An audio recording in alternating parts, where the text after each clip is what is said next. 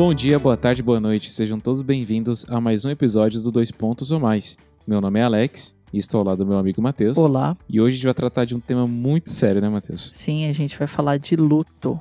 Um tema um tanto quanto pesado, né? Sim, é um tema muito pesado, mas é um tema muito importante a ser falado, a ser discutido, você trazer isso para o seu ambiente familiar, porque é uma coisa que é muito complexa e se você deixar para pensar no momento que estiver sentindo, as coisas podem dar muito ruim. A gente criou esse episódio pensando através de uma campanha que eu vi na internet que tinha uma música que se chama Naquela Mesa.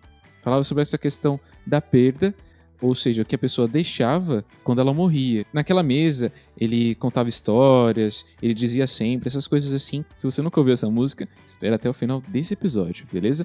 Esse episódio também é uma homenagem a todas as vítimas do Covid-19 e recentemente também da tragédia que ocorreu em Petrópolis por conta da chuva. Esse episódio ele é válido para todas as pessoas que perderam alguém durante a sua vida e até o momento é, ainda estão tentando lidar ou até mesmo já lidaram com todo esse processo do luto. Reservamos um momento também para homenagear o meu amigo e professor André Luiz, que faleceu no último domingo. Em nome de toda a equipe, até aqui deixamos os nossos sentimentos aos familiares. Lembrando também que a capa deste episódio é uma fotografia do Alan Cunha. Para conhecer melhor o seu trabalho, só acessar o seu Instagram, alancunha.img. Alan com dois L's. O Alan é parceiro aqui do Até Aqui e forneceu essa imagem pra gente utilizar na capa e projetos futuros podem ocorrer aí, né? E fiquem agora com um poema escrito especialmente para o Até Aqui, do José Raimundo de Oliveira Malvar, meu amigo e convidado do episódio de hoje. De onde vem, para onde foi a luz? A vida se inicia somente para acabar? Toda chegada é fadada a uma partida? Toda luz que acende irá se apagar? Será? Não saber de onde vem nos faz pensar toda a vida. Pensar que viver é caminhar sem destino e assim nunca saber onde ir ou se vai chegar. Caminhar assim nos traz um medo genuíno, nos faz querer desviar o caminho e até parar. Mas parar não vai nos levar a lugar nenhum. Mesmo assim, o medo de viver é imenso. Tem gente que acha que viver por viver é comum, tem gente que acha que viver e morrer é o senso. Viver faz parte do processo de crescer e amadurecer. Viver faz parte da parte mais emocionante de nós. Viver faz parte de dividir a dor de um dia morrer. Viver faz parte de ser filhos, irmãos, pais e avós. Viver é achar o caminho para onde se quer ir. Viver é ir mesmo sem saber o caminho que se quer. Viver é estar presente para chorar e para sorrir. Viver é conhecer a si mesmo e ser o que é. Viver é aprender que não importa de onde veio e aonde vai. Viver é amar, odiar, perdoar, aprender e ensinar. Viver é saber que morrer não é luz que se vai. Morrer é saber que viveu e sempre viverá. Que dentro de nós essa luz nunca vai apagar. E morrer é o que menos vai importar. Então pare de pensar que o que não tem remédio, remediado está.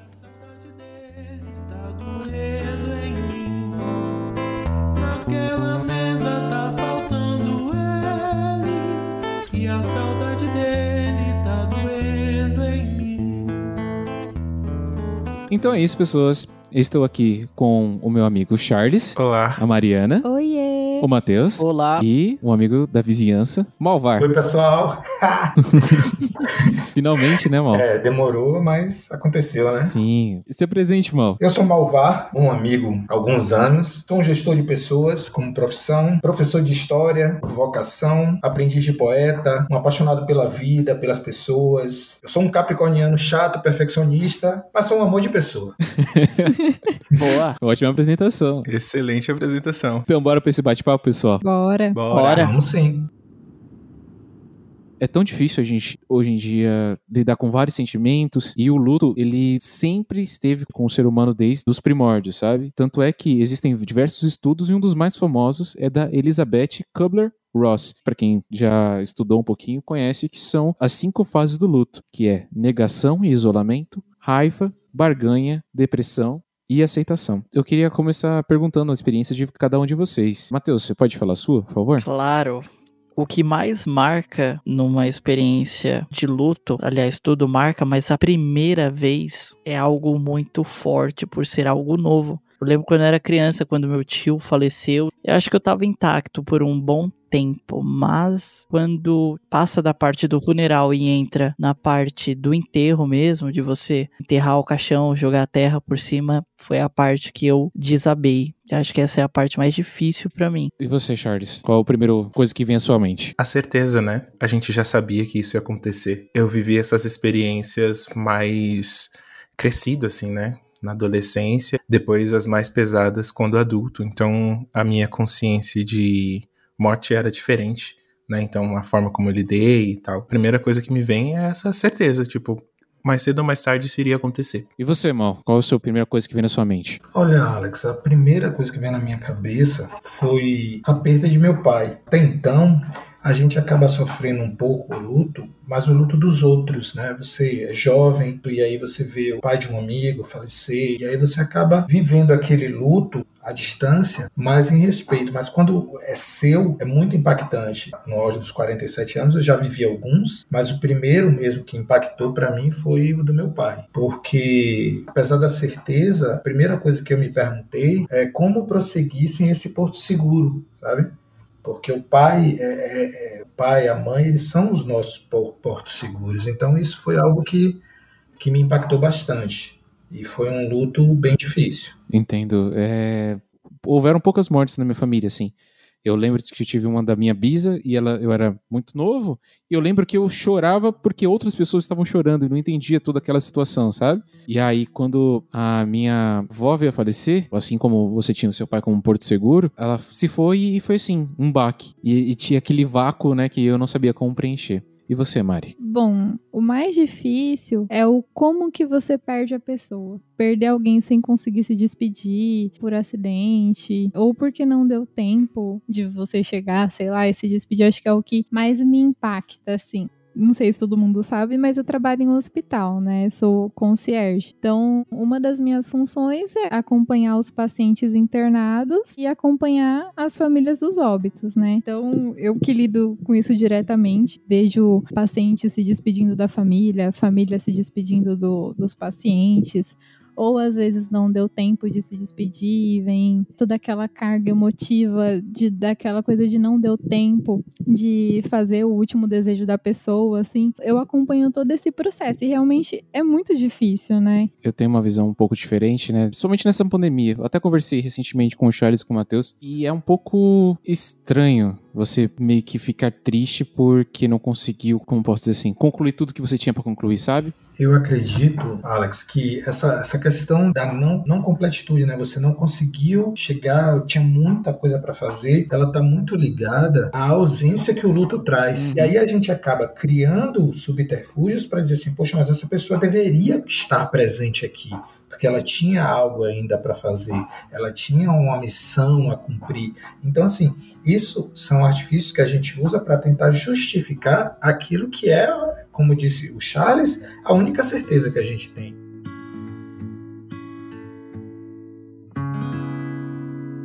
Eu lembro, assim, da, da, minha experiência, né? O que ficou foi a ausência da união da família. Tanto é que hoje minha família, ela tá bem é, dividida, né? E se antes era a família, não sei se vocês é assim na família de vocês. Comigo acontecendo do mesmo jeito. Isso que é a matriarca e ela conseguia reunir todo mundo. Todo mundo tava ali, brigava e, e fazia tudo por ela, sabe?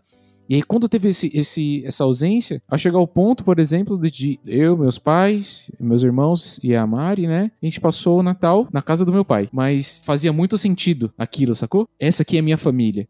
E perdeu toda a unidade. Minha avó faleceu em 2013. De lá para cá, a família tem se dividido cada vez mais. Então, teoricamente, a gente não soube lidar. Tal, é, talvez seja um, uma coisa a se refletir. É, na minha família aconteceu praticamente a mesma coisa. É, depois que minha avó morreu, eu era muito nova, assim, nem consigo me lembrar direito qual foi o ano. Mas antes disso, era aquela coisa de todos os tios se reunir no domingo, todo domingo, ou pelo menos duas vezes por mês. É, vinha todos os tios almoçar em casa e passava a tarde, ia embora quase à noite. E os tios que moram longe vinha visitar. Aí depois que minha avó morreu, diminuiu a frequência, que aí ficou só meu avô. E depois que meu avô faleceu, aí parou de vez esses encontros. Era quase que raridade, assim. É estranho isso, né? Estranho porque, teoricamente, a pessoa era o motivo, né?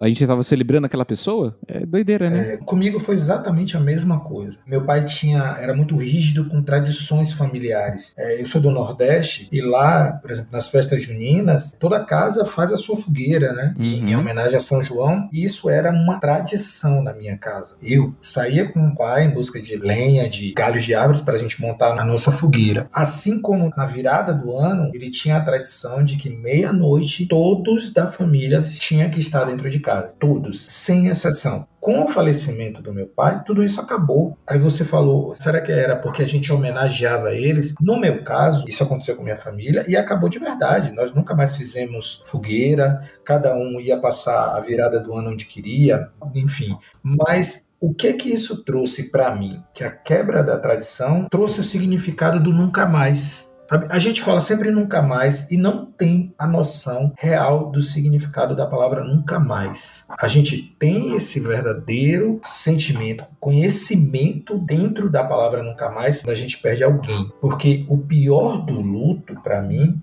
é ter a consciência do nunca mais e perder uma pessoa, mas ela continua muito viva dentro de você. E aí, tudo que você faz parece que não é correto. Uhum. Ah, a gente se reunia, todo mundo ao redor de minha avó, mas minha avó não está mais lá, não é correto.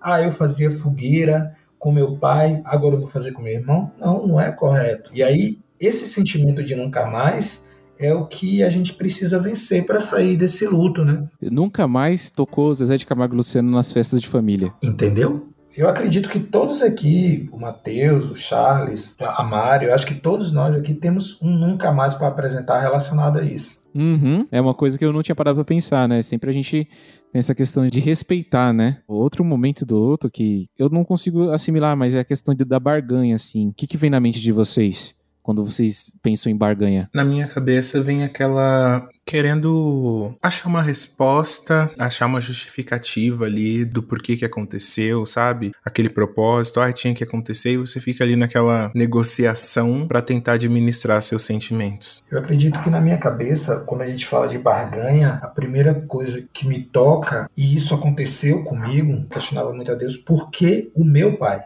Se eu via tantos outros, né? Eu acho que é, é acho que talvez é o um momento do egoísmo, né? Do, do luto. Eu via tantos uhum. outros pais que estavam vivos e porque o meu pai, que era um cara incrível, que era um cara generoso, por que que ele morreu com 51 anos? Não era justo.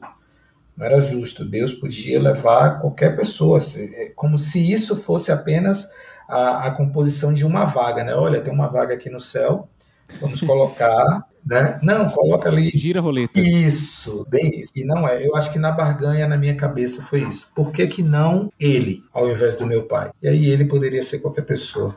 E eu acho que isso também está muito relacionado a aquele momento em que a pessoa tá ali, ela ainda não faleceu, mas a gente sabe que tá numa fase terminal e tudo mais, e a gente fica tentando achar alguma justificativa e se apegar num pingo ali de esperança, no que resta, para que ela não se vá, né? Eu vejo muito isso acontecer. Eu sou evangélico, né? Minha família é cristã protestante, e uma das coisas que sempre vem é a fé, né? Então Deus é que dá a sentença, e enquanto essa sentença não vem, a gente ora a Deus falando que a gente quer. A gente quer que a pessoa permaneça viva, mas uhum. que seja feita a vontade dele. E nessas orações a gente pede, ó, é seu servo, honrou seus compromissos, estava ali, ministrou sua palavra, sabe? Como se ele não soubesse, né? Exato. A gente começa, mas é algo que a gente aprende, né? Então é a forma também da gente barganhar com Deus para que a pessoa permaneça, tanto a pessoa que tá ali nos seus últimos dias, quanto a família que se apega à esperança, né? A fé, a certeza das coisas que a gente não pode ver, que faz com que a gente queira que a pessoa permaneça ali. Acho que isso é uma coisa muito mais emocional, né? Pra não aceitar essa certeza que a gente tem que é a morte. Eu acho que dentro desse estágio tem algo que não foi falado, mas eu costumo chamar de egoísmo. Não que seja egoísmo, mas quando você está lidando com alguém que ainda não faleceu, mas está no leito de morte, é exaustivo você acompanhar todo o processo até o falecimento. É claro que é seu dever como ser humano estar tá ali ali do lado e prestar toda assistência até o final da vida do sujeito. Entretanto, a gente tenta se convencer de que, que seja feita a vontade de Deus e tudo mais, porém, só quem passou por algo muito exaustivo começa a se perguntar se é melhor ele ir agora sabe? E aí vem um sentimento de culpa também, de, de você estar tá sendo egoísta porque aquilo tá tomando o seu tempo, tá te deixando deprimido e você tá cansado e exausto e não aguenta ficar ali, seja acompanhando dentro do hospital ou na sua casa situação. E aí você acaba desejando que a partida do sujeito talvez seja a melhor coisa a acontecer, sabe? E aí é difícil você lidar com esse sentimento porque você fica se sentindo mal por desejar Sim. isso a alguém. Mas uhum. no fundo, talvez aquilo alivie a dor do paciente. Acho que quando você acompanha um, um paciente assim em fase terminal de perto, você começa a ver que quando ele já começa a sofrer, sabe? Que assim, enquanto a vida a gente ainda tem esperança, né? Mas chega um ponto em que a, a pessoa não, não não consegue mais falar, não consegue mais comer, não consegue nem ficar acordado. Você fala assim, será que essa pessoa não tá sofrendo ali? Será que é o melhor para ela continuar desse jeito? E assim, muitas vezes a gente pensa assim que aconteça o melhor para a pessoa, né, que tá ali naquela situação. É muito difícil você desejar que ela descanse, achando que ela tá sofrendo, mas depois você pensar que, poxa, eu vou ficar sem essa pessoa, né, que é tão importante para mim. Colocar na balança, sabe? Ela deixa de sofrer, mas eu ficar sem ela. Até que ponto eu acho que é egoísmo, sabe? Pensando em outro sentimento assim, que eu acho que lida muito com a realidade que a gente está vivendo agora. Eu não sei vocês, é, né? Até deixa a pergunta: vocês perderam alguém próximo por conta do, do Covid? Eu perdi um grande amigo no trabalho e foi difícil. Foi muito difícil. Na minha família em particular, eu perdi uma prima e um dos sentimentos que a gente vê dessas fases que a gente vê é a fase da raiva, né? Então, para mim, isso bateu muito justamente por conta das condições que a gente tem e das informações que a gente tinha em relação a esse vírus. Aqui em casa, a gente só foi infectado um ano depois que a pandemia foi declarada e ela foi assim muito rápido. E aí não tinha vacina ainda, a gente não tinha nem previsão de quando ia ter vacina. Então, quando você começa a refletir das coisas que poderiam ter sido feitas para evitar essa morte, pelo menos para mim, foi aonde a raiva veio e foi muito difícil aceitar, porque na minha cabeça, né, com as informações que eu tinha, era possível sim ter evitado. E eu acredito que com todas as informações que a gente tem agora, né, quase dois anos depois, é que uhum. se a vacina tivesse chegado antes, a gente não teria tantas perdas assim. Eu não perdi parentes muito próximos, mas perdi alguns agregados. E eu também perdi alguns colegas de trabalho que chegaram a cruzar meu caminho. Um, inclusive, foi meu professor do Alex também, que é o uhum. Cláudio Ferro, e acabou sendo levado pelo Covid também. O Cláudio Ferro, eu perdi uma oportunidade de tirar uma foto com ele quando eu reencontrei ele, porque eu tinha uma aula. E aí, no mesmo dia, eu pensei: ah, não tem problema, eu vou reencontrar ele depois, um outro dia, e eu tiro a foto que eu quero. Mas não ocorreu. E eu me arrependo de ter perdido a chance de tirar uma foto com ele e trocar uma ideia sobre o quão eu era grato por ele ter me dado aula. Quando esse sentimento invade, né? Tipo, eu poderia ter feito.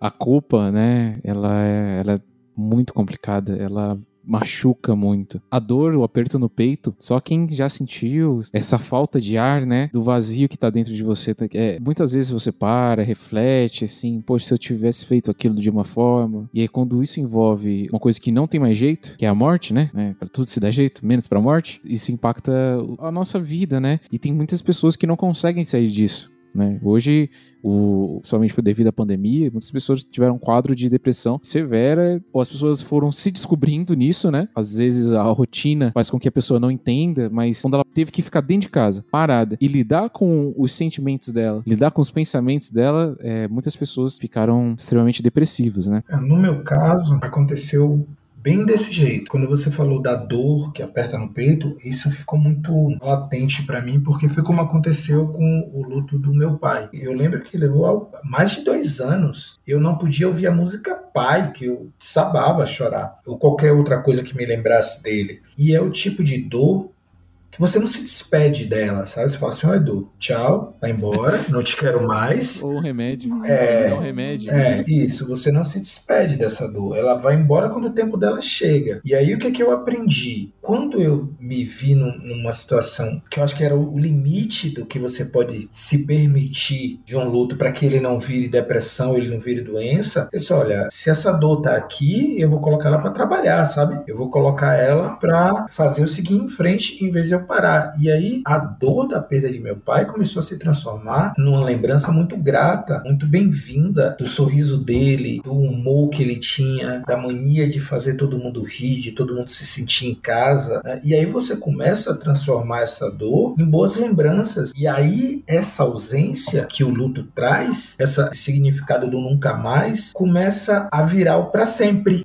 sabe? Uhum. Você para sempre vai ter aquele carinho, você para sempre vai ter aquele humor, porque ele tá dentro de você. Você ganhou isso em toda a, a vida dessa pessoa. E foi isso que eu comecei a transformar, fazer essa dor trabalhar e virar um, um hoje, para mim, é um prazer enorme falar do meu pai. Eu faço questão nos lugares que eu vou. Eu já tive conversas com o Alex a respeito do meu pai e, e falar que é um exemplo, que eu até hoje, com 47 anos, me espelho nele. Esse, na minha opinião, é o segredo para que você saia do enlutado, né, você saia do luto e comece a voltar a entender que mesmo quando aquela pessoa se vai, a vida continua. E aí, quando eu falo a vida, não necessariamente é a vida sem aquela pessoa de agora em diante. Aquela pessoa começa a fazer parte da sua história, da sua vida, dos seus sentimentos, do seu aprendizado, do que você vai ensinar ao seu filho, aos seus amigos, às pessoas que você encontra pelo caminho, essa pessoa vai estar presente. E aí é que o momento, para mim, onde o luto acabou.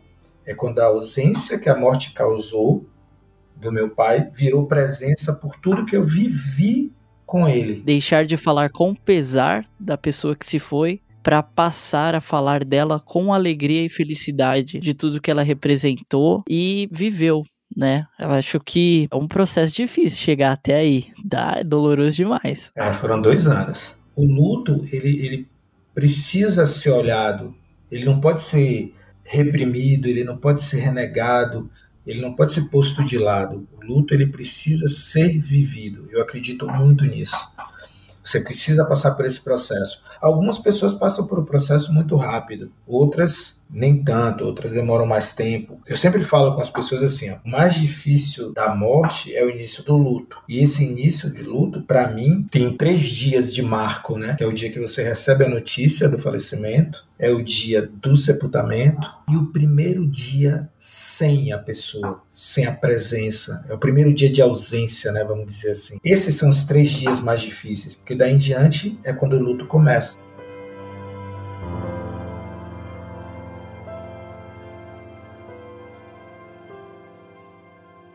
Lá no, no hospital, a gente percebe assim que cada um recebe de uma maneira, né?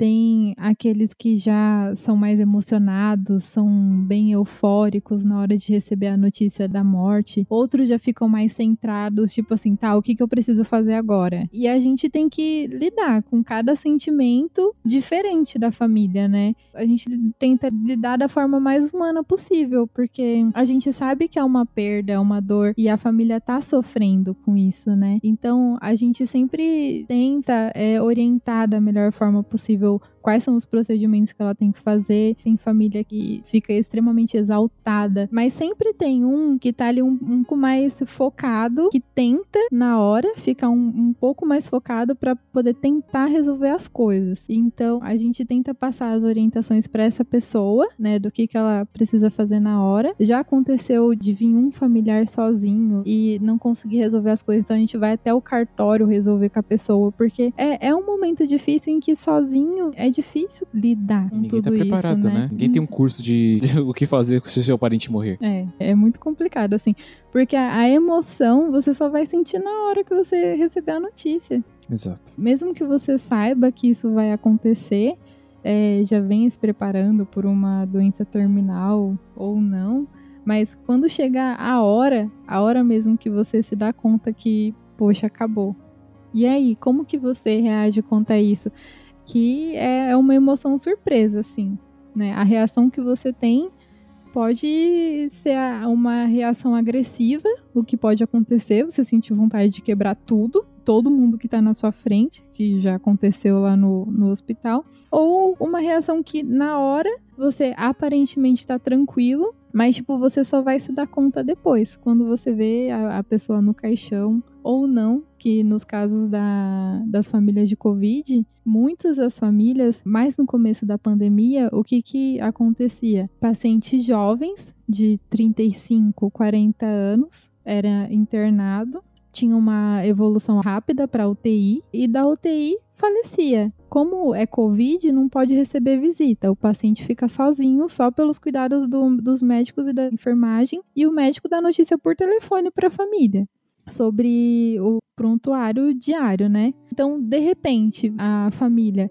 é chamada no hospital para receber uma notícia e quando chega lá, seu familiar de 35 anos, seu esposo, sua esposa, que faleceu, deu entrada há, há, poucos dias, né? Que deu a entrada 14 dias atrás. Faleceu por complicações da Covid. Como que você vai entender isso, né? Como que você vai receber essa notícia? É muito complicado. Você em uma VAR estava falando, estava refletindo muito sobre as minhas experiências, né? Que de fato que é o que a gente está falando aqui é muito sobre percepção e a gente tem muita dúvida sobre como reagir nesses momentos, né? O que tá claro que cada um reage de uma forma e tem o seu tempo, né? Quando você falou sobre essa pessoa que tá ali preocupada em fazer as coisas e ser aquela pessoa que tá ali equilibrada para poder resolver as situações, eu me vi muito nessa pessoa em algumas mortes que aconteceram na minha família recentemente e também de, de assistir, né, o, o, luto do outro e tentar não julgar, né, porque às vezes as pessoas acham que o fato de não chorar ou de não estar presente ou alguma coisa nesse sentido é porque você realmente não sentiu falta ou não está prestando a homenagem para a pessoa que, que a gente perdeu, né. Mas no final das contas, das experiências que eu tive, é, ficou muito claro para mim, agora adulto, que cada um tem a sua forma de viver e, como fala, é, sentir, né? Sentir isso, sen, sentir, sentir essa questão do, do luto. Tem um primo meu muito, muito, muito, muito próximo, que ele perdeu a mãe num ano, né? Foi muito rápida a evolução do câncer dela. E no ano seguinte, ele perdeu o pai por conta de um acidente. Então ele estava se recuperando da mãe e na sequência perdeu o pai. E os pais eram separados. E hoje ele mora sozinho, né? Morava só ele e a mãe, e aí quando o pai faleceu, ele continuou sozinho. Hoje, assistir ele vivendo essa experiência de orfandade, assim, é uma experiência bem interessante, porque no início a gente achou que ele teria que se mudar, que ele não ia conseguir morar, encarar esse primeiro ano sozinho e tudo mais, e no final das contas a gente surpreendeu muito com a maturidade dele. Ele tem 20 dois agora, perdeu os pais com 20 e 21. A gente tá sempre ali dando assistência, vai visitar, conversa quase todos os dias, faz chamada de vídeo, pergunta as coisas que estão acontecendo, mas o único momento em que eu vejo de fato, né, que ele expressa isso muito em relação à perda dos pais é quando a vida dele avança. Então ele tem um relacionamento, ele tá namorando há um bom tempo, então tem todo o planejamento para casar, ele conseguiu um trabalho, ele tá indo muito bem no trabalho, sendo promovido, tá fazendo outras entrevistas, é, coisas importantes, né? Conquistas financeiras estão acontecendo, ele comprou uma geladeira, então, tipo, ver ele é, conquistando essas coisas e crescendo né? Para ele, é, é, são esses os momentos ele, que ele compartilha em que ele gostaria que os pais estivessem vivos para ver ele evoluindo dessa forma, né? E aí o consolo é, tipo, eles fizeram o trabalho certo, sabe? Eles cumpriram uhum. o papel deles que foi preparar você para a vida adulta e você tá saindo muito bem sozinho, né? Você não esperava isso, isso foi tirado de você, mas o fato de você estar tá sendo bem sucedido na ausência deles é porque eles fizeram um bom trabalho.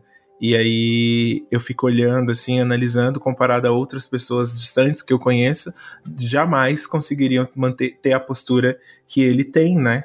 É, uhum. diante disso. Então é, é um processo muito individual, e ainda mais para minha família, onde a gente não fala absolutamente nada sobre isso. Uma coisa que o Charles falou que é bem importante é que isso é uma outra faceta do luto, né? O luto acaba, em alguns casos, talvez eu nem diga alguns, acho que em muitos casos, amadurecendo a pessoa, fazendo com que a pessoa entenda que tudo isso é muito efêmero, isso pode acabar daqui para ali, então eu vou, é, vou começar a fazer as minhas coisas, eu não tenho mais o porto seguro, eu sou o meu porto seguro agora, eu preciso ser, e aí as coisas começam a, a fluir, começam a acontecer. Para mim, o que fica claro que o seu primo, ele escolheu viver o luto com a presença dos pais e não com a ausência deles por conta do falecimento. Ele optou dizer: não, eles estão presentes, eles me ensinaram e é isso que eu vou seguir e eu vou continuar do jeito que eles gostariam que fosse.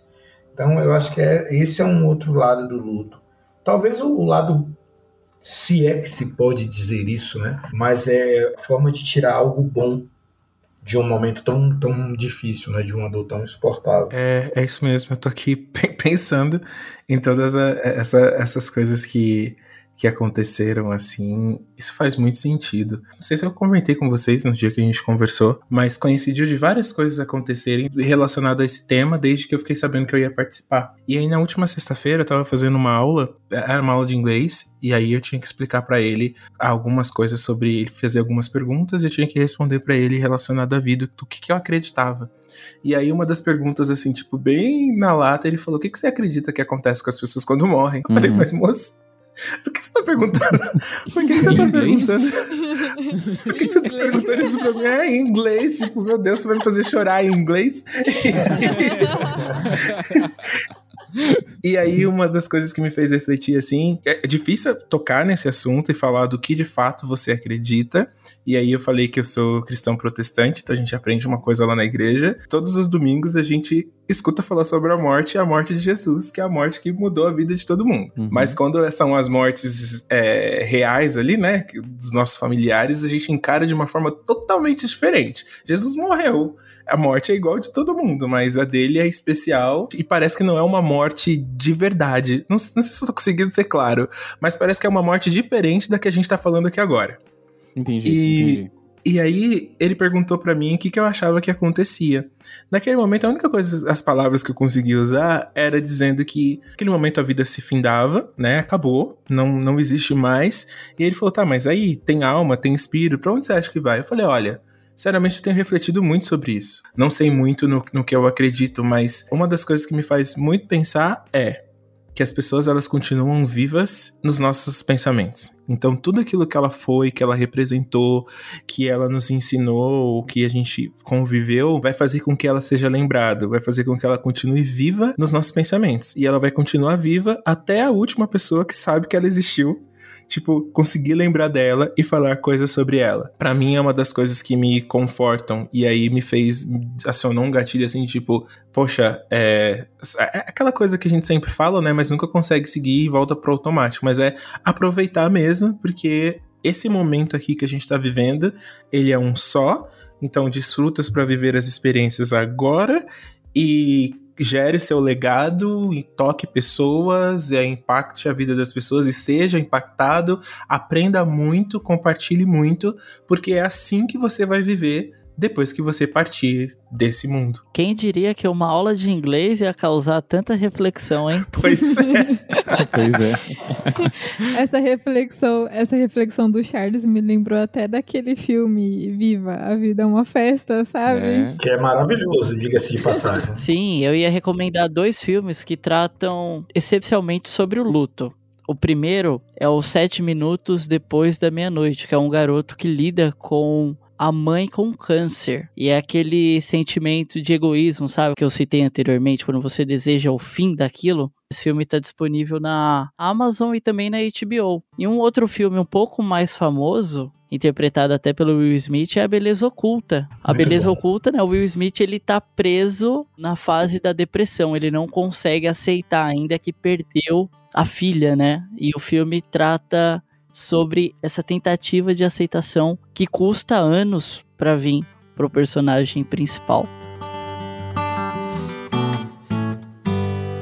Bom, pessoal, a gente já tá encaminhando já para a parte final. Foi um episódio muito difícil de ser gravado. A gente até brincou, né, que ele tava para sair na, desde a temporada passada. A gente conseguiu, pelo que eu entendi aqui, transmitir de uma forma os nossos sentimentos. E é isso.